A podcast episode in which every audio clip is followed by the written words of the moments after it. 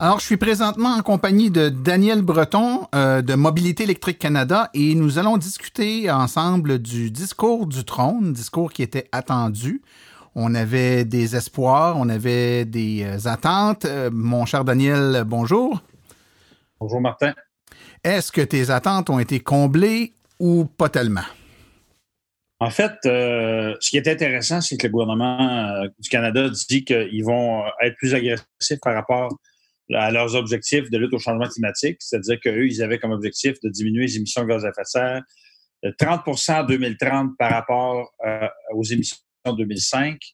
Là, ils n'ont pas dit de combien. C'est-à-dire que ce qui était plate un peu, c'est qu'il n'y avait pas beaucoup de détails dans ce qui était annoncé, mais il y avait des choses positives. Fait que, première chose, donc, ils disent qu'ils veulent aller plus vite, aller plus loin en matière de lutte au changement climatique, ce qui est une bonne nouvelle. Euh, ensuite de ça, euh, chose qui est vraiment, vraiment positive, c'est euh, le nouveau fonds euh, qui, euh, qui a été annoncé pour attirer des investissements dans la fabrication de produits zéro émission et une réduction de moitié du taux d'imposition des sociétés pour ces entreprises. Wow. Ça, ça, ça pourrait attirer des entreprises qui vont décider de mettre des usines ou des, euh, des bureaux ici euh, au Canada. Dans, donc, l'idée, c'est d'aller attirer ces, ces, ces entreprises-là au Canada plutôt qu'ailleurs dans le monde. Ben, oui, mais ça peut aussi être pour faire en sorte que des entreprises canadiennes investissent là-dedans. Ça n'a pas à être nécessairement à être des entreprises étrangères. Puis là, vois-tu, euh, ce qui est dit, là, je vais le citer, c'est marqué un bon exemple d'adaptation vers un avenir neutre en carbone, réside dans la construction de véhicules et de batteries zéro émission du nickel au cuivre, le Canada dispose de ressources nécessaires à ses technologies propres. Ces ressources, jumelées à l'expertise canadienne, représentent un avantage concurrentiel du Canada. Écoute, ils, ont, ils sont même allés euh, jusqu'à dire que euh, le gouvernement canadien veut que le Canada devienne le pays le plus compétitif au monde pour les entreprises de technologie propre. Ça, c'est une affirmation qui est extrêmement puissante. Euh, donc, ça veut dire qu'on s'attend à avoir des détails de programmes qui devraient venir sous peu pour appuyer ces dires. Donc, ça, je trouve ça extrêmement intéressant. Aussi, une autre annonce, un soutien accru envers les consommateurs, les entreprises et les sociétés en travers rendre des véhicules électriques plus abordables. Ben ça, euh, le point d'interrogation, est-ce que ça veut dire qu'on va avoir une augmentation du rabais pour les véhicules électriques? Est-ce qu'on va avoir une hausse du plafond euh, qui limite l'achat de véhicules électriques? Par exemple, présentement, comme tu sais, le plafond c'est 45 000 comme PDSF de base, limité à 55 000 maximum, sauf pour les, euh, ce qu'on appelle la clause Pacifica, là, les véhicules passagers à 60 000.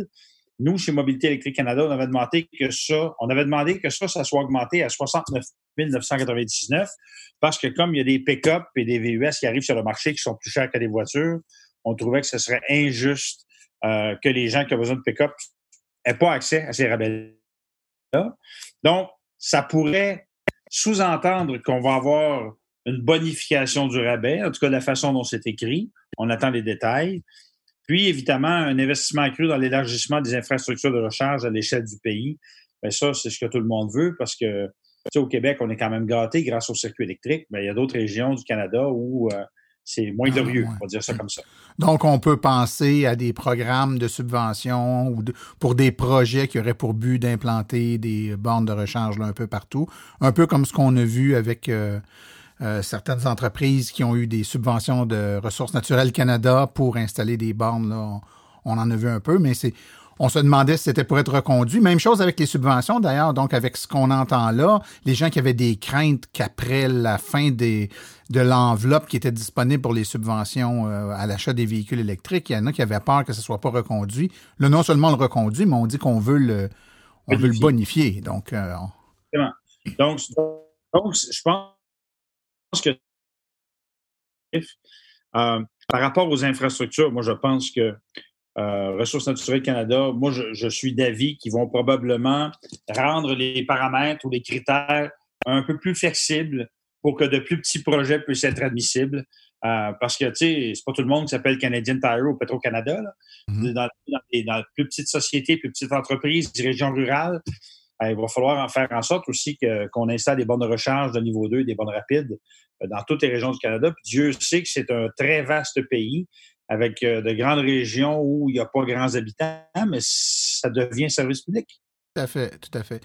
Euh, Daniel, quelque chose qui était vraiment que plusieurs analystes, en tout cas, attendaient et se demandaient si c'était pour être annoncé, c'est-à-dire le positionnement du gouvernement en lien avec une possible loi zéro émission euh, du fédéral, pan-canadienne. Est-ce que ça a été abordé? Non, ça n'a pas été abordé. Euh, puis d'ailleurs, comme je disais tout à l'heure, c'est qu'il y avait des choses là-dedans. Et en fait, c'était comme une espèce de, mise en bouche hein, qu'on nous a donné aujourd'hui dans le discours du trône moi, je m'attends dans les prochaines semaines à ce qu'il y ait des annonces plus précises, des projets, des programmes plus précis euh, qui ont mis la table. C'est la façon dont je vois ça. Euh, tu sais, euh, hier, je parlais avec quelqu'un avec qui je travaille à l'électrification des transports, qui me disait, mettons, s'ils font telle, telle, telle annonce, wow, tu sais, genre, on a gagné. Je dis, non, non, non, non. ça, c'est comme au baseball. Là. Je dis, on est en deuxième manche, mais il y en a sept autres à euh, J'ai dit, la Californie, eux, euh, ça fait 30 ans qu'ils travaillent sur ces dossiers-là et euh, il va y avoir, il va y avoir de la pression contraire, il va y avoir de l'opposition de la part de compagnies pétrolières, de certains constructeurs automobiles. quelles que soient les annonces, le gouvernement doit faire face à ça, mais il faut aussi que nous, on soit conscients que c'est une bataille perpétuelle pour faire avancer ces dossiers-là. Il n'y en aura pas de dire, hey, on a gagné, on rentre chez nous, on va écouter la télé, on prend une bonne bière. Ça ne marchera pas de même. Jamais. Ben, écoute, ce que, ce que je retiens, Daniel, de ce que tu dis, c'est que euh, somme toute, les annonces sont. Ce qui a été annoncé est très positif. C'est un positionnement du gouvernement. C'est beaucoup plus un positionnement qu'une annonce euh, précise de programme. Donc, on, on énonce vers où on veut aller, on énonce des objectifs euh, euh, en termes de positionnement, mais on donne très peu de moyens concrets à, cette étape-ci de comment on va atteindre ces objectifs-là. Euh, en, fait, Martin, pour, que les gens comprennent, lorsque nous, en 2013, on avait sorti notre plan d'électrification des transports, on avait un document de 110 pages juste pour ça. Dans un discours du trône, où tu vas parler de changement climatique, de la pandémie, euh, des Premières Nations, de discrimination et de tout ça. Tu ne peux pas donner des détails dans tous ces programmes-là, ça ne marche pas, c'est pas possible. donc, on pouvait, on, pouvait être optimiste, mais je veux dire, dans le fond, la réalité, c'est qu'ils ont donné un peu de détails, un peu d'informations ici et là sur toutes sortes de détails, sur toutes sortes de, programmes, de projets, d'initiatives. Euh, les détails vont venir dans les semaines et les mois qui viennent. Euh, mais il y a quand même une chose, par contre, qui est un peu passée sous silence à cause du discours du trône pendant qu'on parlait de Californie. C'est qu'aujourd'hui, la Californie a fait une grosse annonce. C'est qu'eux autres ils ont annoncé que à partir de 2035, plus de vente de véhicules à essence. La loi zéro émission va faire en sorte que c'est 100% de véhicules zéro émission à partir de 2035. Et ça, c'est une annonce assez impressionnante. Oui, c'est 15 ans. N'y a rien qui compare à ça en Amérique du Nord pour le moment. Oui, c'est 15 ans. Ça, les amateurs de voitures euh, à essence, là, c'est à des cycles de 5 ans avec la même voiture ou à peu près, entre 5 et 10 ans, là, c'est deux, maximum trois voitures à essence et c'est terminé, il n'y en aura plus. Là. C'est vite. Euh, c'est un peu plus euh, un peu plus agressif que ce qu'on a annoncé ici, le peu qu'on a annoncé ici. Ben, en fait, quand on regarde du côté du Québec, pour le moment, il n'y a rien au-delà de 2025. Là, euh, il y a eu une consultation auquel Mobilité électrique Canada et l'AVEC et d'autres ont participé pour savoir qu'est-ce qu'on voulait au-delà de 2025. Euh, chez Mobilité électrique Canada et d'autres groupes au Québec, on a dit, ben nous, on souhaitait que ce soit 100% de véhicules zéro émission à partir de 2030. Euh, fait qu'on va en savoir plus bientôt. Ben écoute, c'est ça reste que c'est positif, faut le voir comme ça. Le positionnement, c'est le premier pas dans la bonne direction. Donc, euh, euh, énoncer nos intentions, dans quelle direction on veut aller. Euh, c'est sûr qu'on a tous hâte de voir les moyens qui vont être mis à la disposition pour arriver euh, à l'atteinte de ces, de ces désirs-là, mais quand même de se positionner, c'est un grand pas. il y a beaucoup de, de, de langues sales, je dirais, qui diraient que d'un côté de la bouche, le gouvernement en poste parle euh, d'électrification puis tout ça, mais de l'autre côté, parle de pipeline et euh, de, pétrole. Est-ce que les annonces d'aujourd'hui remettent en question certaines ambitions euh, du gouvernement en lien avec les, énergies fossiles? Une excellente question. Puis honnêtement, je pourrais pas te le dire à ce stade-ci s'ils le remettent en question, mais je pense que ce qu'on voit, c'est que la donne économique par rapport aux investissements dans les énergies fossiles euh, est de moins en moins présente. De plus en plus d'économistes qui remettent en question le, bien fondé de l'investissement dans aussi bien les infrastructures d'énergie fossile que l'exploitation. Donc, moi, je pense que il y a certainement des gens au gouvernement qui se posent des questions à savoir qu'est-ce qu'ils vont faire avec ça. C'est un peu une patate chaude, je pense. mais, on, va, on va le voir dans les semaines et les mois qui viennent. C'est sûr que les compagnies pétrolières et gazières, c'est en arrache. Et il faut comprendre les, travailleurs qui perdent leur job et qui cherchent un job. Et moi, euh, j'ai parlé de ça avec euh, des représentants de différents ministères au niveau fédéral.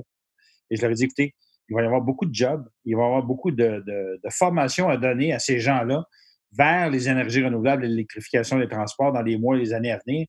Donc, un dossier extrêmement important, ce serait de faire de la formation et de la reformation pour les travailleurs du pétrole et du gaz pour aller vers les énergies renouvelables l'électrification des transports. Oui, tout à fait. Ben, je te remercie beaucoup, euh, Daniel, pour le temps que tu nous as accordé aujourd'hui pour faire une petite rétrospective. Je pense que les auditeurs euh, qui n'ont pas pu suivre en direct les, euh, le, discours en question vont être capables de se faire une bonne idée à partir de ça. Fait que tu es le bienvenu n'importe quand sur le podcast, tu le sais. Ça me fait plaisir, mon cher, puis au plaisir. Merci beaucoup, Daniel Breton, euh, directeur général de Mobilité électrique Canada, qui était avec nous. Alors, euh, tout le monde, si vous euh, avez entendu cet extrait de podcast et que vous êtes abonné à notre podcast, puisqu'il a été distribué en hors série pour être capable de le rendre disponible le plus rapidement possible. Si vos amis sont pas abonnés, vous leur demandez de visiter le abonnement.silenceonroule.com. Ciao tout le monde!